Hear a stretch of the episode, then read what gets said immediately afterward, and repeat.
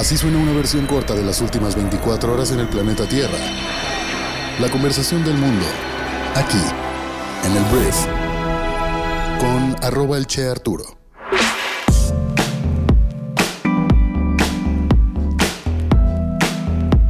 Muy buenos días, bienvenidas, bienvenidos a esto que es el brief para este lunes 26 de junio.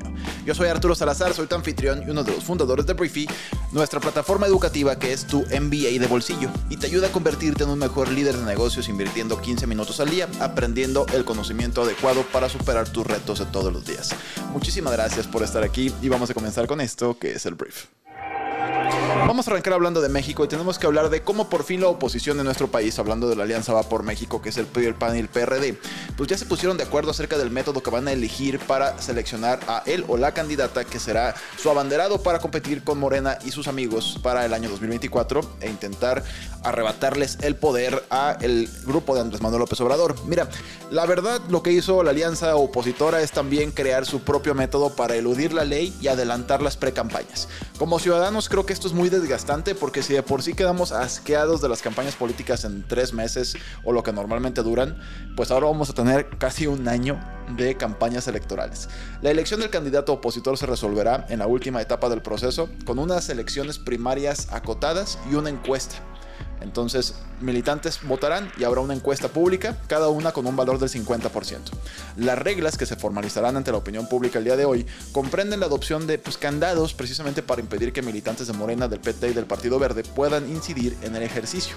Pero bueno, si tú quieres ser presidente o presidente de México por Alianza Va por México, debes registrarte como aspirante y recabar 150 mil firmas que servirán para formar un primer gran padrón de electores, de acuerdo con las reglas que se expusieron en el Consejo Nacional del PAN.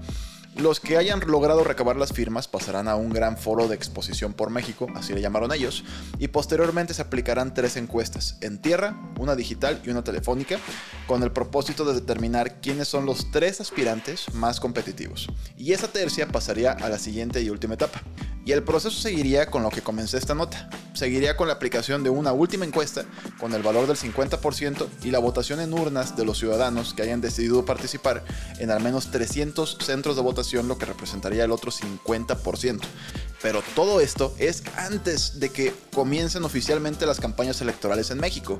Entonces empezar a saber a todas las personas que quieren ser aspirantes, dándose tours por las colonias, yendo a entrevistas de radio y utilizando un lenguaje pues igualito al de Morena, cuidando las palabras para no decir que son candidatos cuando sí lo son. Y bueno, yo creo que, mira, yo creo que de esto tendrá que salir una reforma a las leyes para que sea como más amplio y que no se puedan hacer estas violaciones a la ley que no son violaciones a la ley porque no se usa específicamente el lenguaje que dice la ley.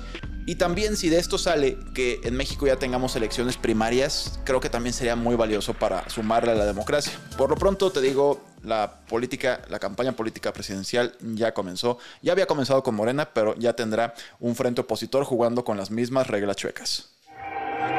Voy a hablar de las noticias más importantes entre Rusia y Ucrania porque mira, pasó algo súper, súper estresante este fin de semana en Rusia. Lo que sucedió fue que Grupo Wagner, que es un grupo paramilitar que ha estado apoyando con decenas de miles de soldados al ejército ruso para invadir a Ucrania, salió este fin de semana a decir su líder, que se llama Yevgeny Prigozhin, Dijo que el ejército ruso había atacado a sus fuerzas, dijo también que el presidente Vladimir Putin había sido engañado para empezar esta guerra y en última instancia básicamente convocó a una rebelión de sus fuerzas, una guerra civil por así decirle, para marchar hacia Moscú y pues terminar con Vladimir Putin o su régimen o todo esto, ¿no? Entonces de repente la comunidad internacional dijo, wow, va a implosionar Rusia, o sea, este señor va a ir y va a atacar a Vladimir Putin con 20.000 o 15.000 elementos. Y comenzó a suceder, tomaron ciertas ciudades, a lo que Rusia obviamente reaccionó protegiéndose y haciendo como medidas antiterroristas. Vladimir Putin dijo que esto era un motín, que esto era alta traición. Y al final la gente estábamos dispensando, bueno, se van a pelear entre rusos. Al final no sucedió. Al final lo que ocurrió fue que el grupo Wagner puso fin a la rebelión después de que el líder, este Yevgeny, acordó detener el avance, salir del país a cambio de que eh, pues Rusia le perdonara la vida o le perdonara este delito de alta traición. Y al parecer todo fue tramado por el presidente bielorruso Alexander Lukashenko, quien llevó a Prigozhin a un acuerdo con el presidente Vladimir Putin a cambio de no ser procesado en Rusia. Entonces, de hecho, Prigozhin accedió a mudarse a Bielorrusia y Rusia dijo que ninguno de sus cómplices será acusado tampoco. Entonces, básicamente, todo quedó ahí y a pesar de que pues no implosionó Rusia y seguirá atacando a Ucrania, lo que sí a nivel internacional se percibe pues es que es un cambio a esta vibra aura que tenía Vladimir Putin de ser una persona indomable, indestructible, pues de alguna forma esto sí puso a temblar un poco todo su entorno político. Y para Ucrania lo dijo tal cual Vladimir Putin era una victoria pequeña porque demostraba que Rusia pues no era tan fuerte como ellos pensaban que era. Entonces, bueno, eso fue lo que ocurrió, la guerra continúa, pero esto sin duda puso a todo el mundo pues un poquito nervioso, pues porque no hay nada más peligroso que una persona orgullosa como Vladimir Putin amenazada a este nivel.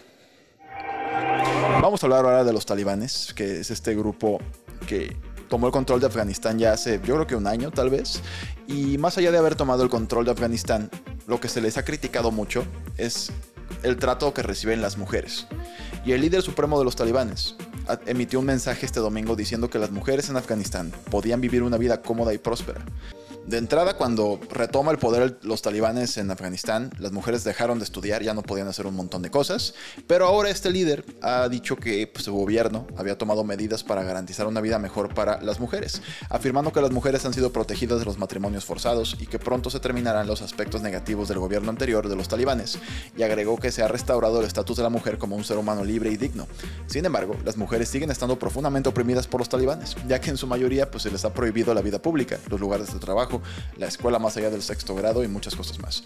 Pero bueno, para ellos esto es como súper progresista. Entonces vamos a ver si en algún momento las mujeres logran liberarse de este régimen, si es que así lo desean, ¿sabes? Porque muchas veces la misma cultura de un país así lo es y las mujeres aceptan eso, lo cual obviamente en Occidente dijéramos, no, pues no puede ser posible, pero hay mujeres que incluso dicen, bueno, es que es lo que yo quiero es un, es un debate complejo. Muchas mujeres en Afganistán, de hecho, salieron de Afganistán por este tema. Me imagino habrá algunas que digan esto está bien y así hemos vivido siempre, pero por supuesto, para nuestros ojos, nuestra cultura, nuestra religión, esto es totalmente inaceptable. Pero bueno, eso es lo que está pasando. Ellos sienten que están avanzando. Yo no lo veo así. Tal vez tú sí, ¿o no? Vamos a hablar de Canadá porque funcionarios canadienses ampliaron su investigación sobre la implosión de este submarino llamado Titán el sábado y dijeron que ahora estaban explorando posibles cargos criminales. En un comunicado, la Real Policía Montada de Canadá dijo que estaba examinando si las leyes penales federales o provinciales posiblemente se hayan violentado. El anuncio se produce después de que una reacción violenta sucedió hacia la compañía que operaba el Titán, que se llama Ocean Gate, luego de que se advirtiera repetidamente que el barco no, bueno, el submarino, no podría soportar la presión del buceo en aguas profundas. Y Titán implosionó el fin de semana pasado mientras exploraba los restos del Titanic, matando lamentablemente a las cinco personas a bordo, incluido su propio CEO. La Guardia Costera de los Estados Unidos está realizando también su propia investigación para determinar la causa del accidente. Ya había una animación de lo que les pudo haber pasado. Fue muy rápida su muerte, pero qué horrible muerte. Vamos a hablar de un hombre, de un chico de 21 años llamado Max Park, que ha establecido un nuevo récord mundial al resolver un cubo de Rubik en 3 segundos. Park logró esta increíble hazaña en un evento de cubos de velocidad tal cual en Long Beach, California, rompiendo el récord anterior de 3.47 segundos establecido por Yu Du en 2018. Y bueno, las habilidades de resolución ultra rápidas de Park, los algoritmos bien perfeccionados, han asombrado a entusiastas y expertos. Y 3 segundos, yo nunca he armado un cubo Rubik, no tengo la paciencia. Probablemente si tuviera como la metodología podría hacerlo, entiendo que hay como una forma de hacerlo correctamente. Obviamente para armarlo en 3 segundos ya es algo que no tiene que ver con metodologías, ya es un talento. 3 segundos, qué impresión. Termino hablando de una noticia que es lamentable porque este fin de semana un grupo de excursionistas encontró restos humanos en Mount Baldy, ubicado al sur de Los Ángeles, donde miles de personas practican senderismo.